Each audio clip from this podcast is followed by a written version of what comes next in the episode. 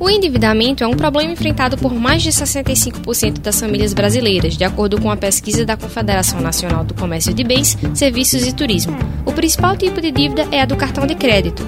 O que as pessoas podem fazer para evitar se afogar nas faturas e boletos? Eu sou Ana Maria Miranda e este é o podcast Abre Parênteses do Sistema Jornal do Comércio Interior.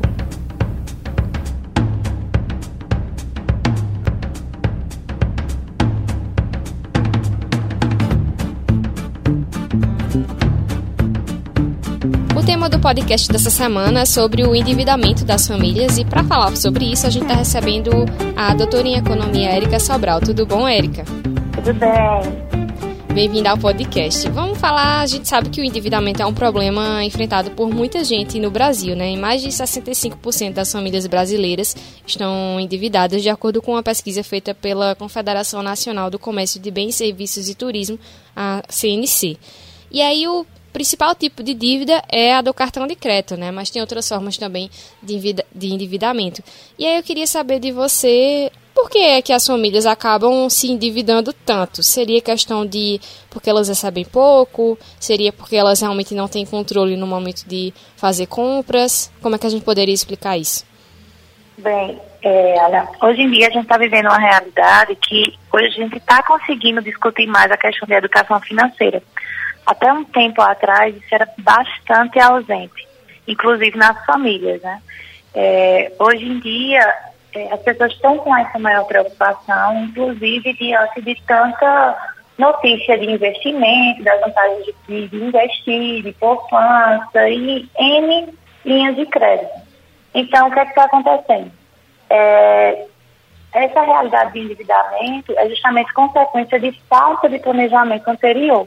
Então, hoje, como as pessoas estão voltadas para essas linhas de crédito de investimento, então há uma necessidade de se planejar. E aí, consequentemente, há, é, elas conseguem verificar essa realidade de endividamento.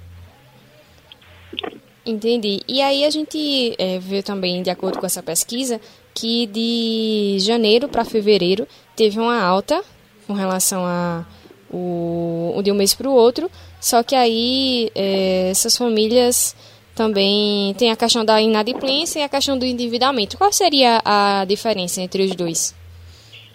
É, a inadimplência seria justamente a falta de, de, de receita né, para liquidar. Então, por vezes, as pessoas. O que, que geralmente acontece né, na prática? Às vezes as pessoas têm conta em banco e tem lá um cheque especial. E, às vezes, por falta de orientação, aquelas pessoas acham que aquele cheque especial pertence a elas e começam a fazer uso. Da mesma forma do cartão de crédito. Todo cartão de crédito, ele tem um limite.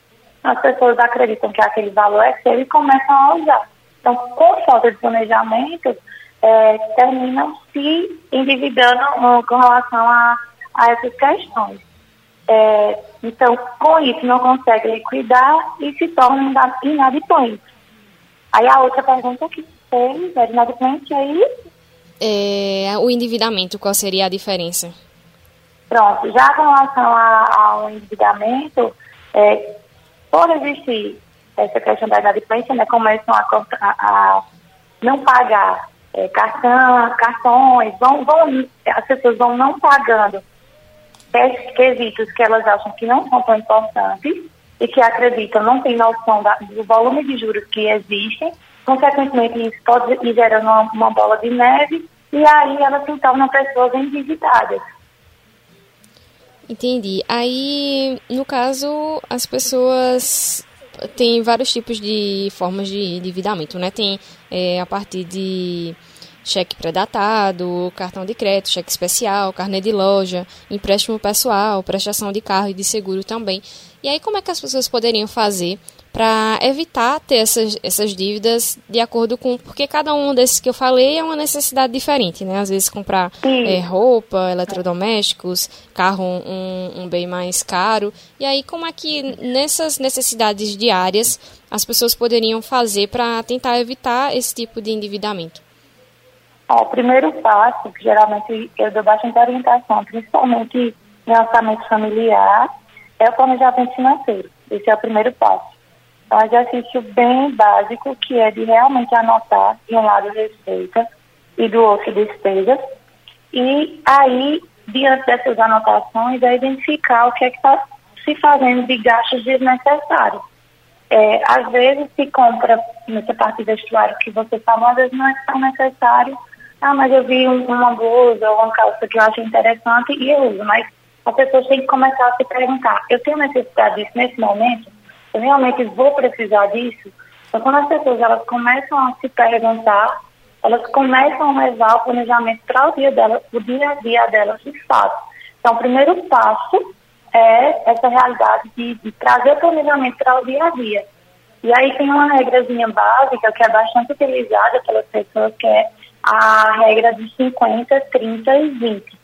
É, que 50% geralmente é destinado para gastos necessários, como moradia, alimentação, luz, água. 30% é, são gastos destinados à questão de lazer, como viagens, é, no almoço fora, um jantar, um barzinho, e 20% é destinado à poupança ou pagar dívidas antigas.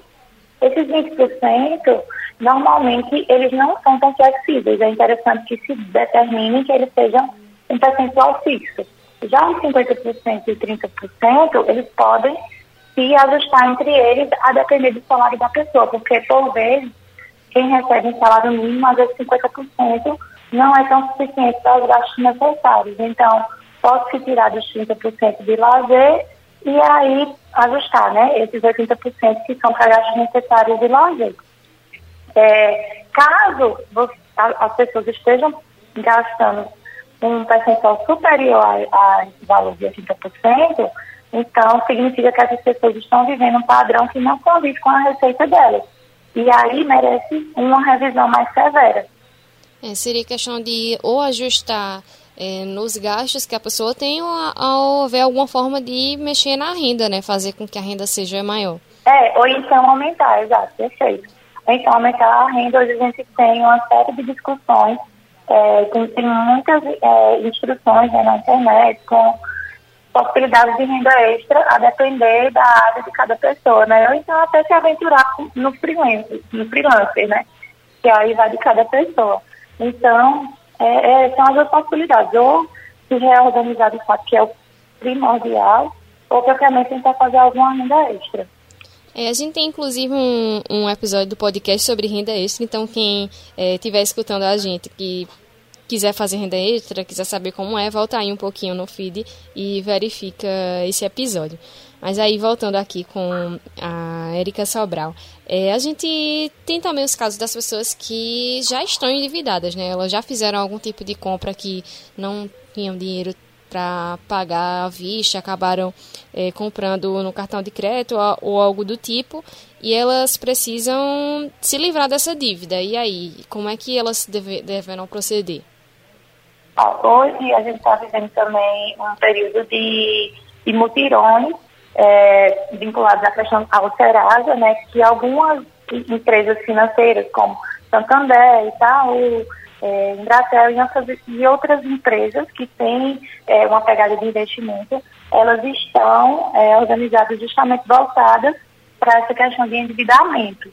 Então, é interessante procurar no seu município, né, se tem essa realidade, se tem esse mutirão, para poder fazer uso é, dessas atividades. Ou, do contrário, caso já tenha, já tenha alguma instituição financeira, conversar com seus gerentes né, e ver se tem alguma linha de crédito que consiga funcionar. Porque às vezes você tem, é, você se endivida com N cartões de crédito. Então, o que, é, o que é interessante nessa questão é você juntar todos esses débitos, é, fazer, recorrer de fato algum empréstimo para poder transformar essas várias é, esses vários, essas várias formas de endividamento em uma só, né, que seria, no caso, o, o empréstimo, e aí tentar liquidar de uma forma única, né? É, lembrando que a parcela que você vai optar, ela precisa estar dentro do seu orçamento. Aí eu volto para aquela questão da necessidade de planejamento. Porque também não adianta pegar um empréstimo que a parcela esteja superior. Aí vai ser de fato um novo endividamento, não uma solução para as suas dívidas. É, e precisa verificar também a questão dos juros, né? Porque tem algumas é, dívidas que têm os juros maiores do que outros, né? Isso, tem alguns que têm. Aí, por isso que eu estou dizendo, é interessante fazer meio que uma pesquisa de, de a gente faz pesquisa de preço no comércio, a gente também pode fazer nas instituições financeiras. E aí fazer o levantamento de juros de cada instituição, porque vai mudar, todos os bancos eles não, não possuem a mesma taxa, né? vai, vai, ser varia, vai ser variável.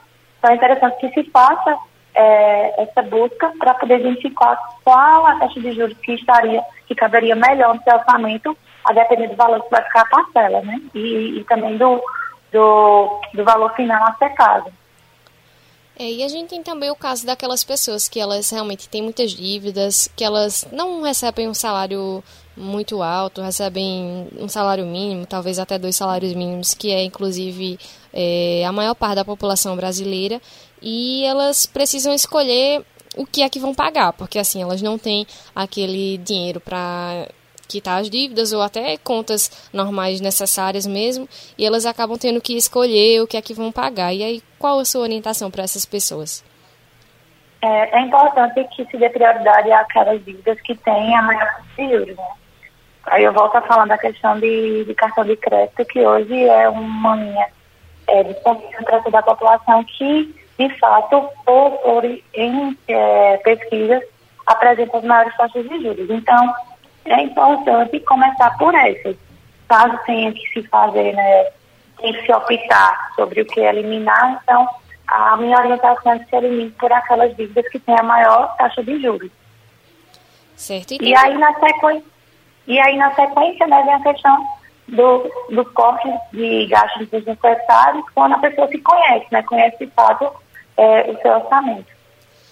Certo. E tem também a questão do, como a gente falou já, né, da questão das negociações, dos mutirões, dos feirões. E aí está acontecendo até o dia 31 de março o feirão Serasa Limpa Nome, que é online, inclusive, e que os consumidores podem verificar lá no site do serviço, né, e que os descontos podem chegar até a 98%. E aí foi que me surgiu até uma dúvida, eu acredito que seja a dúvida de muitas das pessoas também que estejam nos escutando.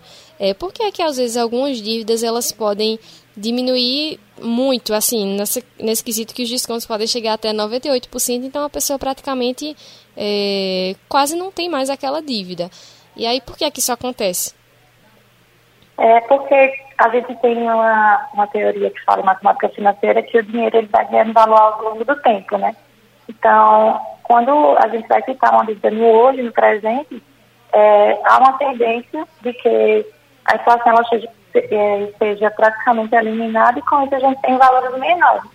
Provavelmente, é, esse percentual tão alto se dá justamente porque algumas empresas ou linhas de cartão de crédito, elas já, já têm endividamento tão alto que vezes é mais interessante elas receberem algo agora do que ficar esperando que essas pessoas necessitem os seus débitos. Então, provavelmente, é, está em jogo aí uma questão de, de risco, né, da, por parte da empresa. Entendi. Então, realmente, é, a nossa orientação para os ouvintes é que façam seu planejamento, né? tenham cuidado para não acabar ficando afogado nas dívidas e depois não ter mais dificuldade para sair. É, qual seria a sua dica final para quem está é, escutando a gente sobre a questão do endividamento? É, a minha dica final é a que eu já falei algumas vezes aqui, Ana, que é a questão de, de fato, de se planejar a gente hoje tem uma série de, de instruções na internet, acho que praticamente toda a população tem acesso à internet. Então, tem vários cursos online por diversas instituições que fazem essa orientação de planejamento. Então, acho que a dica de ouro em toda e qualquer situação de endividamento é não chegar novamente a, a esse cenário, né? É, de fato, começar a fazer o exercício de planejamento, como eu já falei. Tá certo, então. Muito obrigada, Érica Sobral, doutora em Economia, por participar aqui do nosso podcast, dando dicas para os ouvintes. Imagina, um abraço.